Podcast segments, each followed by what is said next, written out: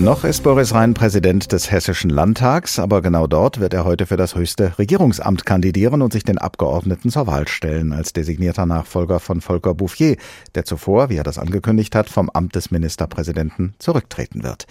Auf den zurzeit dienstältesten Ministerpräsidenten in Deutschland wird also einer folgen, der sich bei vielen Menschen in Hessen erstmal bekannt machen muss. Und deshalb wollen wir jetzt auf die bisherige politische Laufbahn von Boris Rhein schauen, so wie wir gestern auf die Amtszeit von Volker Bouffier zurückgeblickt haben.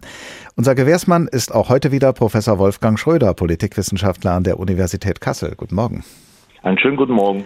Als Boris Rhein 2012 die Frankfurter Oberbürgermeisterwahl verloren hat, da haben ihn viele in und außerhalb der CDU ein für allemal abgeschrieben. Heute nun, zehn Jahre später, tritt er aller Voraussicht nach das mächtigste Amt an, das Hessen auf politischer Ebene zu vergeben hat.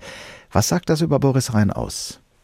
Na, zunächst mal sind Wahlverluste sind eigentlich Normalität im politischen. Wenn man zum Beispiel mal an Helmut Kohl denkt, was hatte der für Wahlverluste in den 70er Jahren hinnehmen müssen, bevor er dann endlich das Kanzleramt betreten konnte. Es sagt über Boris Rhein aus, dass er Kämpfer ist, dass er nach oben strebt und dass er Chancen nutzt, um sein Image und seine Möglichkeiten, nach oben zu kommen, dann auch wirklich zu realisieren. Die Opposition sagt über Boris Rhein, er sei als hessischer Innenminister skandalbehaftet und als Wissenschaftsminister farblos gewesen und nur im Amt des Landtagspräsidenten sei man mit ihm einverstanden. Wie sehen Sie denn sein bisheriges politisches Wirken? Ja, das ist auch ein Auf und Ab. Also die hessischen Innenminister, allen voran Herr Bouvier, haben in der Tat eine Skandalgeschichte auf ihrer Agenda. Und das ist bei Rhein nicht viel anders, wenn man nur an die NSU-Aufklärung mal zurückdenkt, wo er dafür plädiert hat, dass die Unterlagen des Verfassungsschutzes 120 Jahre als Verschlusssache behandelt werden oder das ganze hin und her mit der LKA-Präsidentin. Das sind Dinge, die wir in den meisten anderen Ländern eher von der Bildungsministerin, dem Bildungsministerium her kennen. In Hessen ist das Innenministerium ein Starkstromkabel der Landespolitik.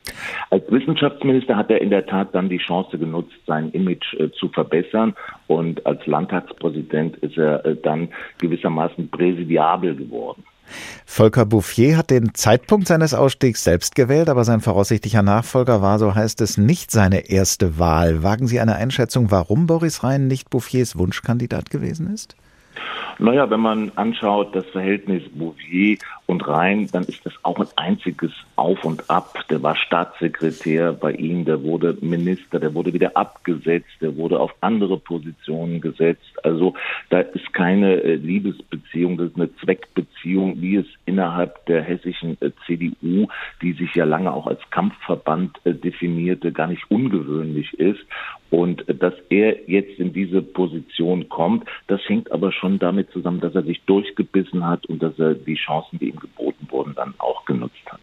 Mit 37 Jahren ist Boris Rhein in den Landtag gekommen und er war damals der jüngste Abgeordnete, zusammen mit einem gewissen Tarek Al-Wazir von den Grünen. Nun wird Rhein aller Voraussicht nach Ministerpräsident und Al-Wazir ist dann sein Vize. Was erwarten Sie von der Zusammenarbeit zwischen CDU und Grünen unter dem neuen Regierungschef? Mehr oder weniger Reibungen? Also ich glaube, so eine einfache Fortsetzung dieses Paares Bouvier, Tarek Al-Wazir wird es nicht geben, weil äh, das ist eine andere Konstellation.